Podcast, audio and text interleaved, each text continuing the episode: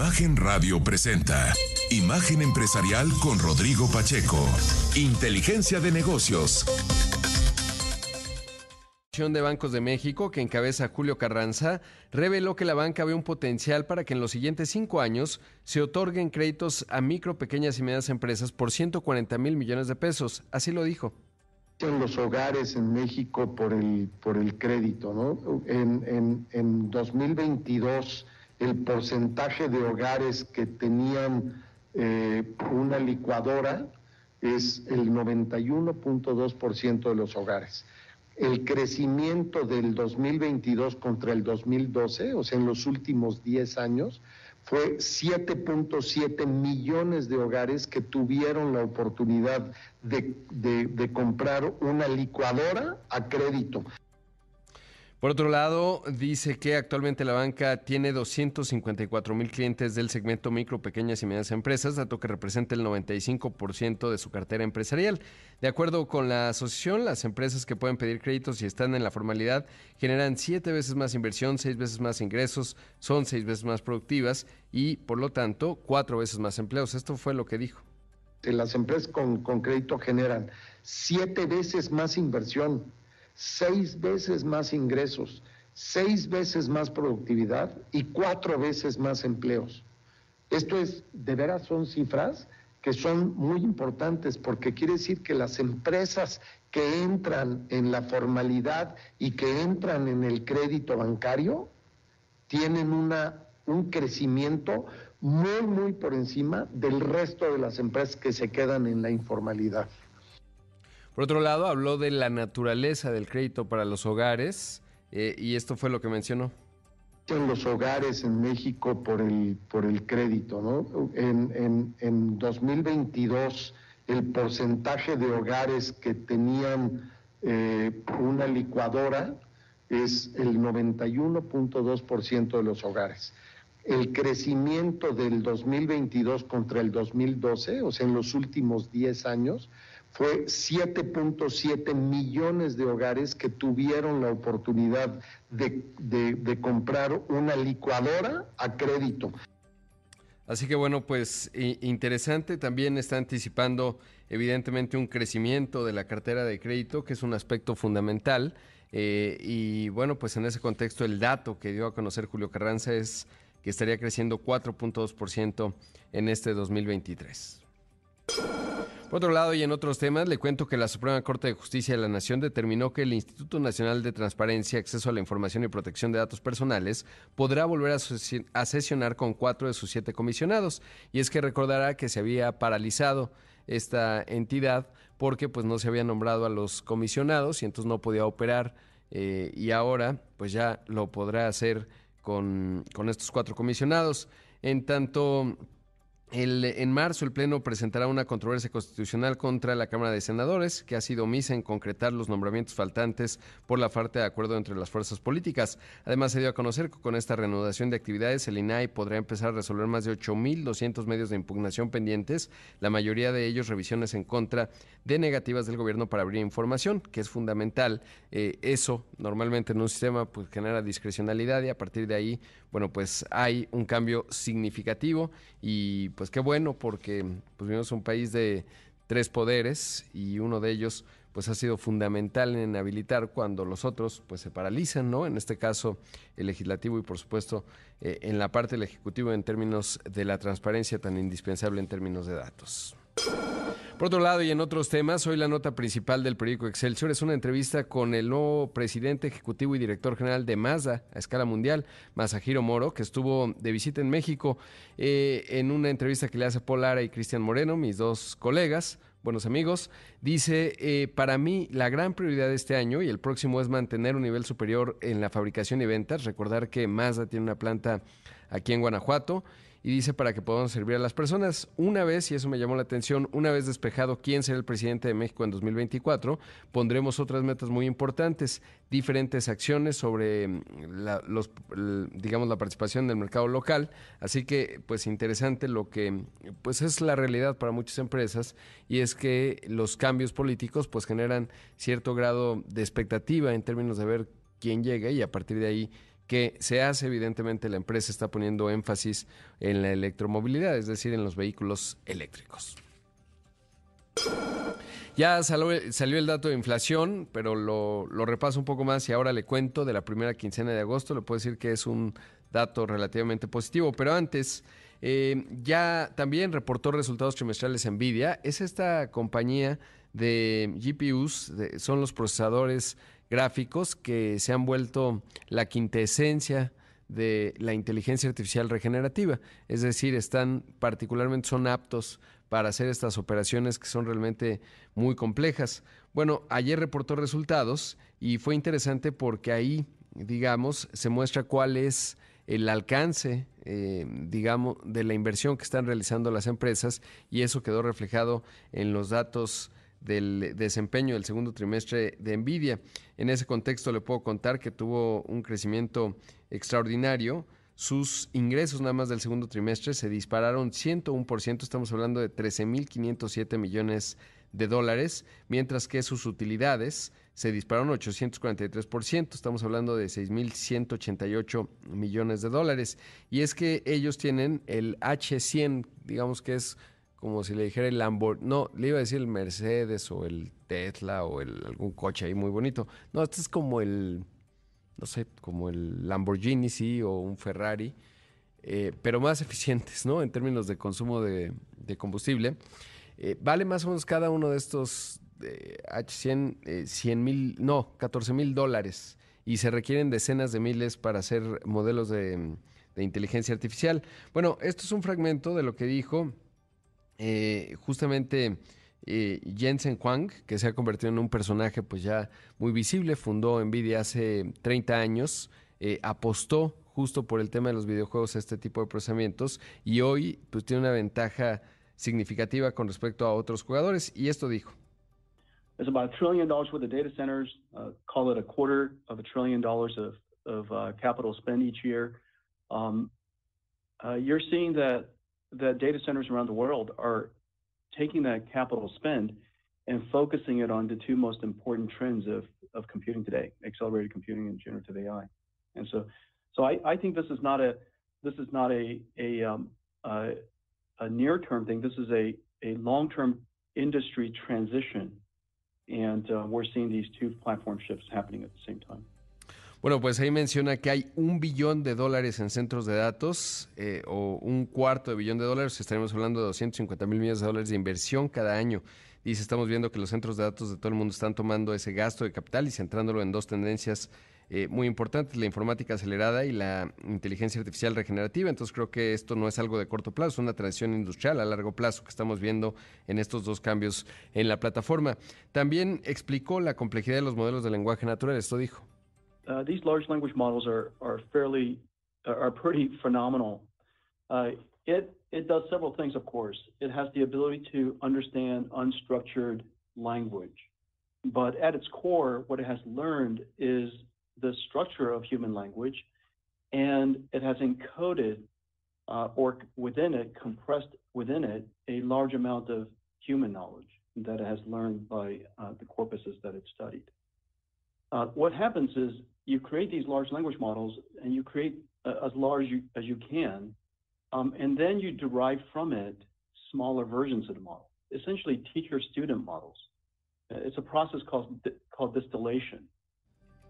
Es interesante lo que escuchamos ahí. Dice que estos grandes modelos de lenguaje natural son fenomenales, hacen varias cosas, por supuesto, tienen la capacidad de comprender lenguaje no estructurado y en esencia aprendido el lenguaje humano. Dice, crea estos grandes modelos de lenguaje natural y entre más grandes, luego derivas de ellos versiones más pequeñas para enseñar a tus estudiantes. Vamos a hacer un corte, regresamos. Son las 6 de la mañana con 16 minutos. Esto es Imagen Empresarial y esta mañana está con nosotros Roberto Vives, gerente de The Reserve at Mayacoba. ¿Cómo estás, Roberto? Buenos días. Hola, Rodrigo. Muy buenos días.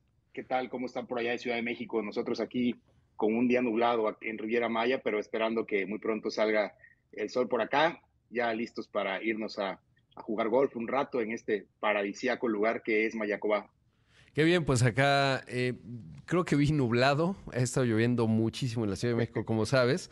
Pero bueno, allá en donde tú te encuentras, aunque esté nublado, está hermoso. Eh, y, cuéntanos, eh, justamente, bueno, hemos hablado muchas veces de Ciudad Mayacobá y tal, pero eh, The Reserve Mayacobá, eh, pues es, es un concepto diferenciado. cuéntanos de él, por favor. Claro que sí, con mucho gusto, eh, Rodrigo. Mira, eh, The Reserve Mayacobá es un proyecto que se encuentra situado, como bien lo dices, dentro de Mayacobá, que como sabemos es un complejo hotelero de primer nivel, donde contamos con hoteles de categoría de cinco diamantes, como el Banyan Tree, el Rosewood, por poner un ejemplo.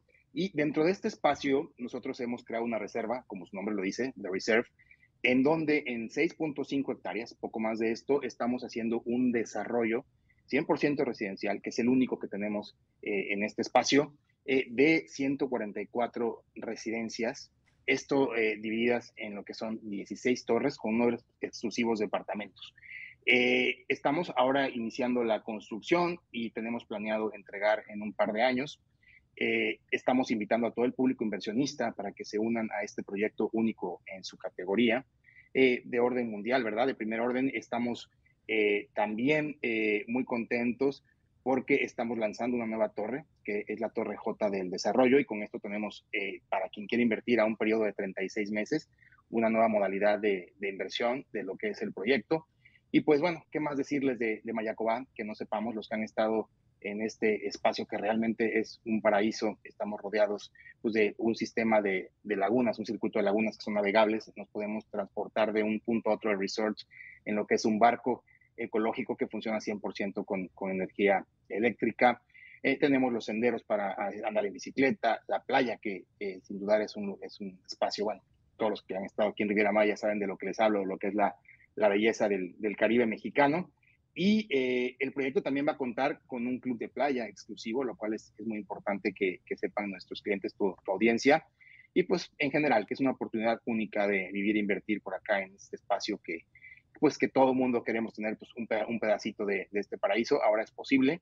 Y pues eh, agradeciendo a ti y a tu, auditorio Rodrigo eh, la oportunidad de, este espacio para poder platicarles un poco más de este proyecto. Claro, em, y es que además uno de los, de los lugares más exclusivos, pensaría yo, a, a, nivel mundial, ¿no? Y como ya describías, pues los que hemos podido estar por ahí, es realmente muy, muy bonito y además es, eh, depende para qué, ¿no? Pero desde inversión, pero también es un gran estilo de vida. Ahorita que nos describías qué ibas a hacer, pues justo eso, ¿no? Eh, ese, ese gran nivel de vida que se puede alcanzar. Ahora, eh, en este, en el proyecto que está dando ya sus frutos en 36 meses, ¿cuáles son los tickets de entrada, digamos, los umbrales con los que se puede entrar a invertir? Y luego, ¿cuál es la óptica en términos del desarrollo?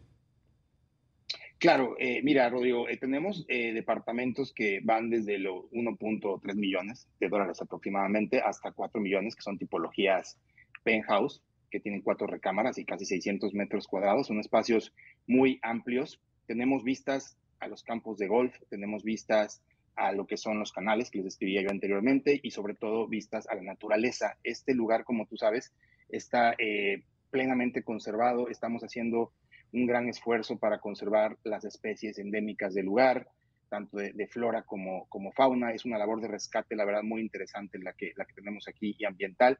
Y me gusta mucho recalcar que el 65% del espacio es área verde, estamos destinados a, a conservación. Y en cuanto a términos de, de, plusvalías y de retornos, pues la verdad estamos dando unas espectaculares. Eh, tenemos una inversión total de casi 4 mil millones de pesos en lo que es el, proyecto y pues estamos teniendo, hay clientes que comenzamos a invertir y ya hemos ganado hasta un 25, 30% porque como es un número limitado de unidades, no tenemos más para dónde construir, pues esto le da un valor agregado enorme al proyecto y sobre todo la gente que quiere tener un segundo hogar dentro de un lugar tan exclusivo como es Mayacobá, es una oportunidad que no se va a volver a repetir, sin duda.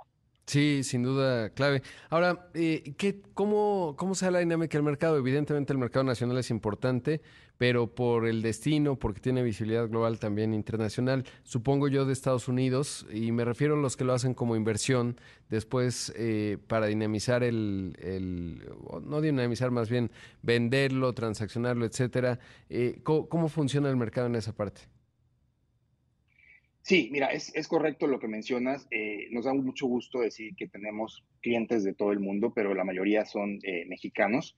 Y esto funciona, eh, pues tienes una, una, inversión, pones un, un enganche que va desde el 30%, vamos haciendo los pagos a lo largo del proyecto y como tú sabes, en un proyecto de real estate de esta categoría, tenemos la ventaja de que vamos apreciando lo que es la, la inversión, vamos teniendo un rendimiento hasta que se hace la, la entrega del mismo, que como te decía, estamos planeando que esto sea para 2025, finales de 2025, y en la nueva torre que lanzamos tenemos oportunidad hasta 2026, con 36 meses.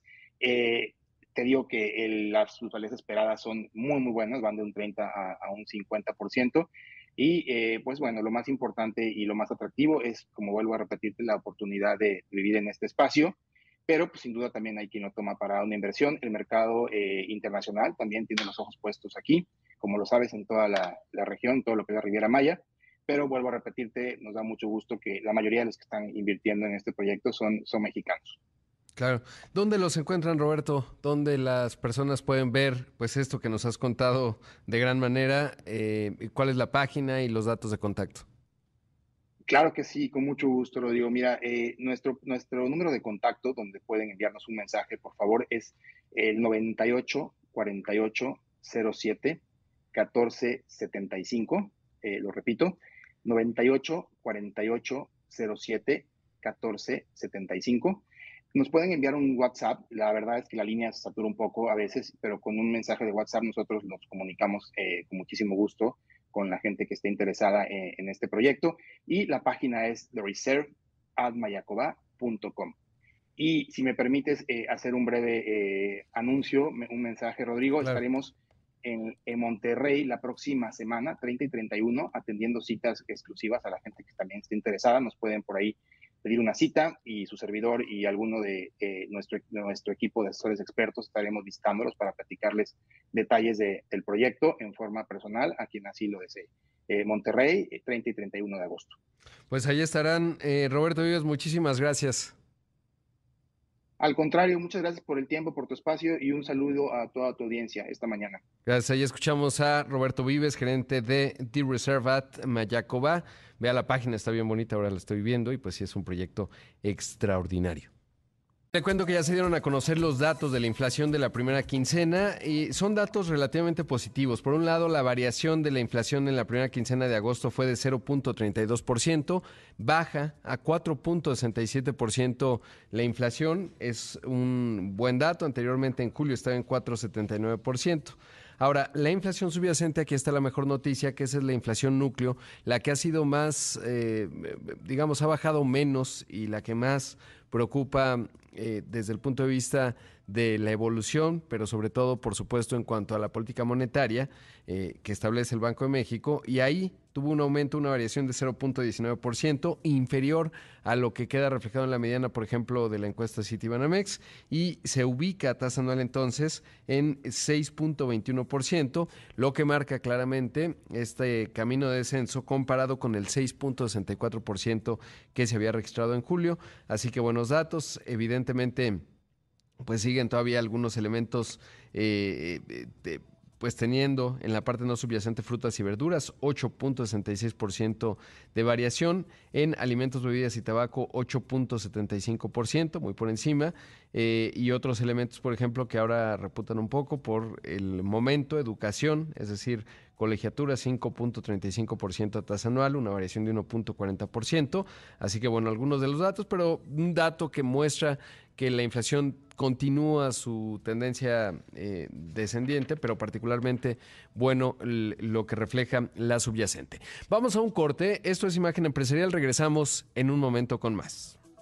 Ya son las 6 de la mañana con 31 minutos, esto es Imagen Empresarial y bueno, pues acá escucharon este programa cómo eh, las empresas automotrices están en esta transformación acelerada en eh, la electromovilidad, como se denomina, un tema complejo, sin duda importante.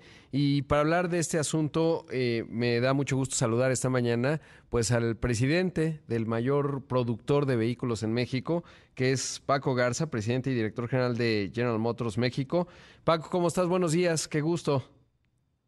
Mi querido Rodrigo, un placer estar contigo y con todo tu auditorio. Mil gracias por siempre estar presente en los eventos más importantes de nuestras marcas porque tenemos mucho que comentarte el día de hoy. Sí, la verdad es que muy entusiasmado de hablar contigo y sobre todo, bueno, pues ya lo decía, los datos muestran claramente cómo General Motors es el mayor productor de vehículos en México y eso, bueno, pues le da a nuestro país un papel clave eh, en el universo GM que está en una fuerte transformación. Comenzaría por lo primero, recientemente presentaron estas vans utilitarias eléctricas, evidentemente, eh, y, que justo se inscribe en este asunto. Eh, ¿Qué presentaron y sobre todo ¿qué, qué implica para General Motors?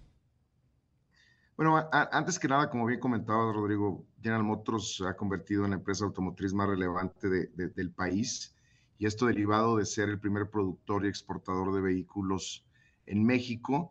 Y bueno, una operación ininterrumpida desde el año 1935, estamos cumpliendo ya 88 eh, años de operaciones continuas y bueno, muy orgullosos porque, como bien comentas, la industria automotriz se está transformando Estamos ya en un proceso de adopción tecnológica en donde estamos migrando de vehículos de combustión interna a vehículos eléctricos. Y para que esto suceda, pues tenemos que renovar nuestros sitios de manufactura y es por eso que hicimos una inversión muy importante en nuestro complejo de Ramos Arispe, en donde ya estaremos iniciando con la producción de vehículos eléctricos. La primera que saldrá de la línea de producción será Chevrolet Blazer EV una crossover 100% eléctrica y para inicios del próximo año estaremos produciendo Chevrolet Equinox EV.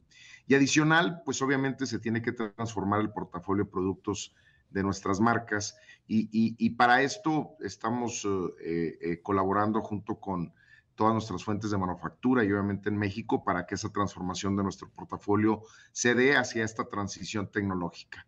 Adicional a esto, como bien comenta Rodrigo, acabamos de anunciar la incorporación de una nueva plataforma tecnológica y de movilidad eléctrica que es eh, una nueva startup de General Motors que es BrightDrop. Iniciamos en México eh, anunciando esto hace eh, un par de semanas y, y BrightDrop tiene como finalidad el poner en el mercado vehículos vans comerciales 100% eléctricos, en donde van dirigidos principalmente a empresas de logística, a empresas de logística de última milla, a empresas de eh, productos y servicios que eh, requieren eh, vehículos con estas características y que también tienen una filosofía y un objetivo de transición hacia ser neutros en emisiones de carbono. Y bueno, estas dos soluciones son dos vans comerciales ligeras, que es la Civo 600 y la Civo 400 son dos vehículos que ya estuvimos probando en nuestro país con algunos clientes potenciales y que ya hoy los ponemos en el mercado. Y la, gran diferencia con esta estrategia de negocio, Rodrigo, es que tenemos un modelo de negocio diferente al de distribución tradicional. Aquí en este caso, General Motors estará comercializando directamente estos vehículos y utilizando la gran red de distribuidores que tenemos para proveer el servicio postventa a nuestros clientes que adquieran estas unidades. Y bueno, muy contentos porque realmente estamos un paso adelante y estamos poniendo al mercado soluciones que realmente vienen a complementar las iniciativas de todos nuestros clientes. Qué interesante y justo te iba a preguntar por qué, por qué a través de una startup, es decir, de BrightDrop, eh, pero eh, creo que en la respuesta está el modelo en el que están distribuyendo, ¿no? Es decir, quizás la agilidad para hacerlo tiene que ver con ello. Y, sobre todo sé de los jugadores, por ejemplo, de comercio electrónico, que de repente necesitan electrificar su flota y no hay, ¿no? Esto obviamente va a ayudar a, dinamizar. ¿Cuál es la expectativa que tienen en términos de la demanda del mercado? Y sobre todo el otro componente que tiene que ver con, eh, se tiene, ¿cómo funciona el tema de la carga? Normalmente en las flotas pues las instalan las propias empresas. En este caso, ¿cómo, cómo está? Sí, eh, hemos estado en contacto con clientes que han sido nuestros en nuestra estrategia de vehículos de combustión interna, eh, mostrando estos vehículos. Eh, son vehículos eh, con una tecnología increíble, con sistemas de seguridad que ayudan al conductor y obviamente a entregar carga de manera segura. Son vehículos con autonomía que dependiendo de la configuración de las baterías van desde 320 hasta 400 kilómetros con una ah, sola carga Y, la diferencia entre las Civo 400 y Civo 600 es prácticamente la capacidad de carga. Uno es 400 pies cúbicos, la Civo 600 son 600 pies cúbicos, lo cual da eh, flexibilidad para independientemente cuál sea la, eh, eh, el objetivo de tu negocio, puedas tener dos opciones. Y estamos trabajando con grupos de proveeduría de carga en México eh, al igual que nuestros clientes potenciales, en, en definir de acuerdo a las necesidades y características de los esquemas de logística y distribución, entender cuál es la solución más alineada a las necesidades de nuestros clientes e instalar centros de carga dentro de los centros de distribución de nuestros clientes. Adicional a esto, Rodrigo, estamos trabajando con nuestra red de distribuidores en donde estos también están desarrollando infraestructura de carga en sus instalaciones, pero además dentro de sus eh, eh, rangos de influencia geográfica, con el fin de ir creando de forma orgánica esta infraestructura de carga. Y, adicional a esto, pues obviamente estamos trabajando con los diferentes niveles de gobierno, diferentes instituciones, con el fin de que también exista eh, una visión de creación de infraestructura de carga a nivel nacional, con el fin de que la ansiedad de carga de nuestros clientes se elimine y obviamente conforme se vaya eh, creciendo eh, eh, la participación en el mercado de los vehículos eléctricos, pues obviamente se va a ir ampliando esta infraestructura de carga, pero nosotros tenemos una visión muy clara de cómo debe de ocurrir esto y por eso trabajamos desde la perspectiva de General Motors, de nuestra red de distribuidores y obviamente también apoyando con estrategias de carga para nuestros clientes. Claro, qué interesante. Ahora, dado que los vehículos eléctricos tienen menos componentes, por lo tanto menos fricción, ¿cómo se refleja ello en el tema del mantenimiento que es fundamental para cualquiera que opere una flota? Bueno, tocas un punto sumamente interesante. Nosotros, como bien lo comentas, estamos conscientes de que eh, los vehículos eléctricos tienen un número mucho menor de partes y componentes que un vehículo de combustión interna, lo cual mejora el costo total de propiedad para el cliente final, es decir, los costos de mantenimiento son mucho más espaciados en cuanto a tiempo y, kilometraje, y esto hace que la propuesta, tanto en ahorro de combustible como en ahorro en mantenimiento, el vehículo eléctrico se convierte en una solución eh, que tiene que ver con impacto al medio ambiente, tiene que ver con alineación, con estrategias de ser neutros en emisiones de carbono, eh, con el fin de dejar un mejor mundo a las siguientes generaciones. Entonces creo que este tipo de soluciones eh, para clientes a los que estamos teniendo como objetivo es una solución estratégica de largo plazo en todos los sentidos que tiene que ver con un impacto financiero, pero también un impacto al medio ambiente. Claro. Eh, Paco, debo hacer un corte, pero te pediría la bondad de tu tiempo para hablar eh, de algunos otros aspectos. Evidentemente lo de Ramos Arispe, que ya nos contabas al inicio, y, sobre todo, pues el mercado mexicano, ¿no? Que tiene eh, un grado de complejidad interesante, obviamente muy competido, pero al mismo tiempo bueno, varios asuntos. así que pediría la, la, bondad de tu tiempo. Esta mañana estamos conversando con Francisco Garza, el presidente y director general de General Motors México. Regresamos en un momento con más. Esto es Imagen Empresarial. Esta mañana está con nosotros Francisco Garza, presidente y director general de General Motors México. Eh, Paco, y preguntarte cómo estás viendo la evolución en términos de la, demanda eléctrica en México, sobre todo porque, pues ya lo mencionas, el reto es global. Cuando uno observa Estados Unidos, eh, que bueno, evidentemente es la mayor economía del planeta, tiene un montón de recursos, pues siguen en la discusión de cómo se va, se configura la carga. Obviamente el tema de los subsidios es fundamental porque el punto de precio de un vehículo eléctrico sigue siendo eh, más caro. Y entonces ahí, eh, pues lo que mencionabas hace un rato, ¿no? El gobierno juega un papel importante en ese aspecto, pero dos, y sobre todo, eh, pues también el estrés o de, de, la carga, ¿no? Es decir, eh, se requiere mucho más infraestructura. Ahí vimos eh, el acuerdo que hicieron, por ejemplo, en el que participó General Motors de unificar los, los criterios, digamos, el formato de carga, pero al mismo tiempo siguen desarrollando el propio. Eh, ¿Cómo ves México en esa discusión? ¿Se está materializando la velocidad? ¿Puede ocurrir? ¿Cómo se ve?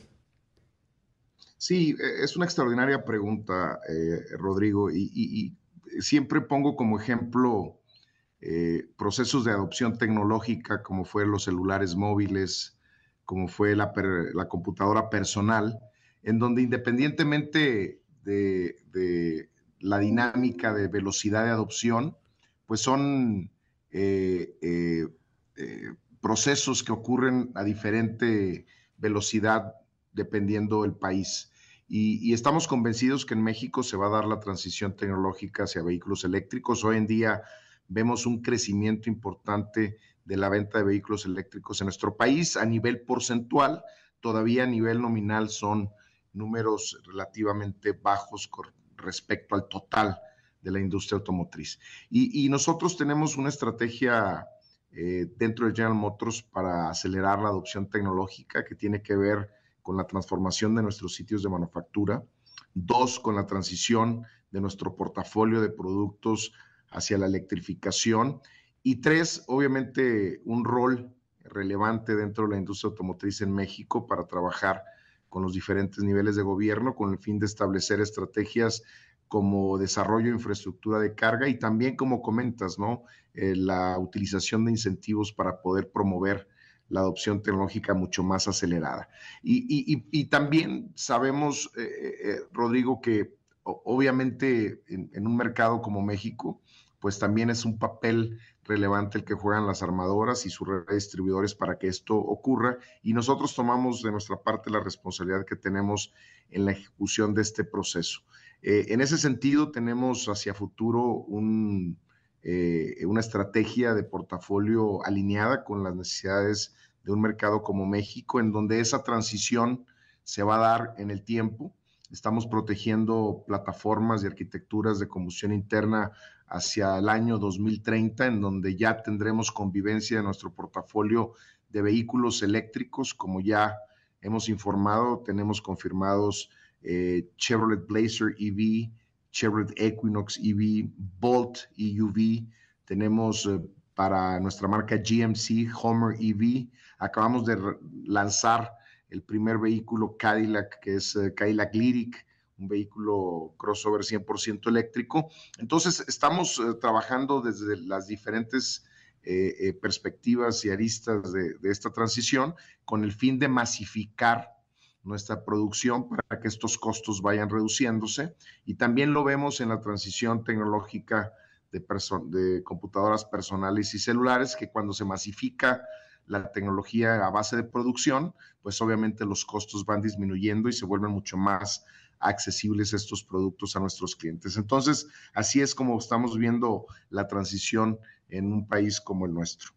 Claro, en una cartita a los Santos Reyes yo me imagino una propuesta en la que, dado que el volumen es pequeño, eh, los que toman la decisión en la Secretaría de Hacienda, pues no es un impacto a las finanzas públicas significativo y se podrían hacer estímulos diferenciados para aquellos que invierten en la producción de eléctricos en México eh, considerando que somos un hub de manufactura global en, términos automotrices y que a lo mejor ahí hubiera algún incentivo diferenciado. Un poco lo vemos como en Estados Unidos, ¿no? Pero bueno, eso se requiere visión y, y sobre todo, bueno, eh, no estamos en los tiempos políticos para ello, pero ojalá esto se vaya planteando en los que quieren encabezar a nuestro país, hombres y mujeres. Eh, pero en ese contexto preguntarte algo, Paco, y es ahora que, que van a producir Blazer, Equinox, ahí en Ramos Arispe, que del 100% de la proveeduría que se tiene hoy en combustión interna, ¿qué tanta esa proveeduría se renueva? O sea, digamos, un 20% o, o, qué porcentaje, sobre todo para entender también lo que tiene que ser el país para seguir siendo este hub de manufactura eh, automotriz. Sí, eh, tocas un punto sumamente relevante, eh, Rodrigo. Hoy General Motors de México, dentro del sector automotriz, es el que tiene una base de proveeduría mucho más grande en, México hoy contamos con más de 620 proveedores eh, localizados en nuestro país. Solamente el año pasado a estos proveedores les compramos más de 28 mil millones de dólares en partes y componentes para la manufactura, así como para nuestra estrategia de, posventa. Y, la red de proveeduría juega un papel estratégico. Nuestro objetivo es obviamente utilizar la misma base de proveeduría, que sigan evolucionando eh, eh, hacia lo que va a ser la electrificación del transporte y los componentes.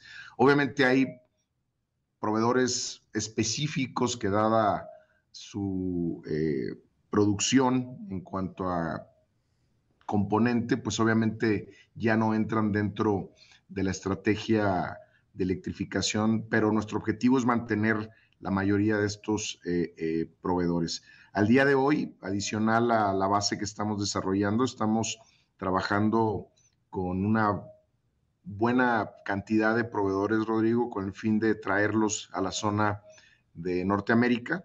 Eh, hemos localizado ya cerca de 30 proveedores en los últimos meses, provenientes de Asia principalmente, en donde esto va a ayudar también a la integración de, nuestro, de nuestra producción en donde estaremos sobrepasando de forma importante eh, las reglas del Tratado de Libre Comercio, en donde te especifica que el contenido regional debe ser por lo menos 75%. Hoy lo cumplimos, pero obviamente queremos eh, eh, atraer a esos proveedores y mantenerlos mucho más cerca de nuestros sitios de producción. Así es que de en adelante toda la base podría va a jugar un papel sumamente relevante en esta transición.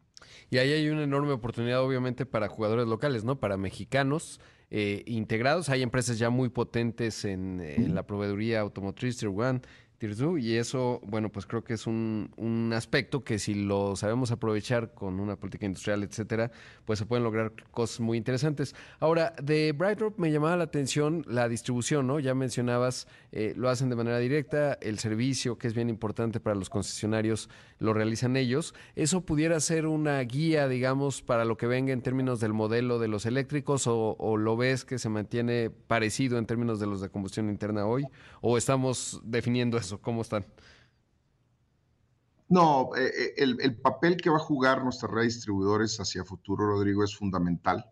Nuestro modelo para la venta de vehículos eléctricos de pasajeros, SUV, crossovers, pickups, se mantiene de la misma, ah, bajo el mismo esquema que tenemos al día de hoy con nuestra red de distribuidores en la venta de vehículos a combustión interna.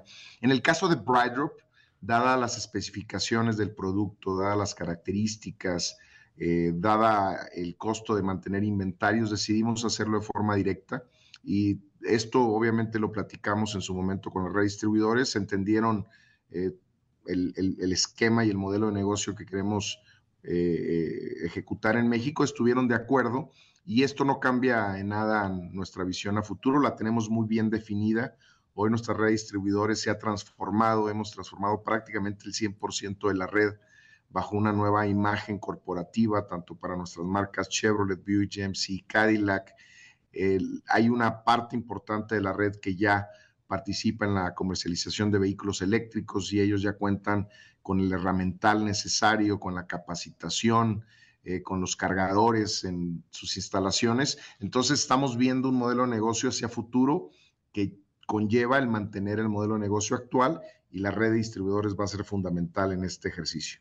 Eh, ya por último me quedan unos minutos, pero eh, viendo los datos, eh, digamos, que, que, se reportan, pues se ve enero-julio, bueno, en la producción, supongo que ahí es la configuración 410 mil vehículos, una disminución de 6.4%, pero en la exportación 389 mil, un avance de 4.1%, y en la venta en México un crecimiento de 9.6%. Ya estamos regularizados en términos del abasto de semiconductores. Eh, y en la producción, ¿qué lo explica? Sí, obviamente, como comentas, el, año pasado principalmente estuvimos eh, impactados de forma negativa por la escasez de microprocesadores para la fabricación de vehículos, ya que son, como hoy sabes, los vehículos se han transformado ya en prácticamente eh, productos tecnológicos que requieren la incorporación de un número importante de microprocesadores en su fabricación. Eh, derivado del crecimiento de la industria de eh, electrónica, este, de consumo electrónico, pues obviamente hubo una escasez importante de este material, lo cual ha estado regularizándose hacia finales del año pasado y todavía con algo de impacto durante el primer trimestre de este año calendario. Afortunadamente se ha regularizado, pero a hoy eh, existe un problema adicional que es el tema de restricciones de la cadena logística eh, escasez de buques, escasez de trenes, de madrinas para mover eh, nuestros productos, y es hoy lo que nos tiene ocupados tratando de resolver toda la cadena de logística que viene desde el traslado de partes y componentes de vehículos terminados y esto obviamente hace que las restricciones derivadas del crecimiento en la producción del mercado doméstico, pues tengamos que establecer relaciones con proveedores a más largo plazo y obviamente también quizá con un impacto en el costo logístico de nuestras operaciones. Paco, te mando un gran abrazo. No, mi querido, es un placer estar eh, siempre contigo. Te agradecemos siempre que estés en, muy pendiente de General Motors en México. Así es que, Rodrigo, te mando un gran abrazo a ti y a tu auditorio. Gracias. Ahí escuchamos a Francisco Garza, el presidente y director general de GM México, de General Motors. Y con esto llegamos al final de una edición más de Imagen Empresarial. Como siempre, mucha admiración, porras, ánimos y aplausos para los que ya están despiertos y haciendo ejercicio. Quédese con Pascal Beltrán del Río, que tiene mucha y útil información. Soy Rodrigo Pacheco, lo veo en los distintos espacios de Imagen Radio y en Imagen Televisión. Imagen Radio presentó Imagen Empresarial con Rodrigo Pacheco. Inteligencia de negocios.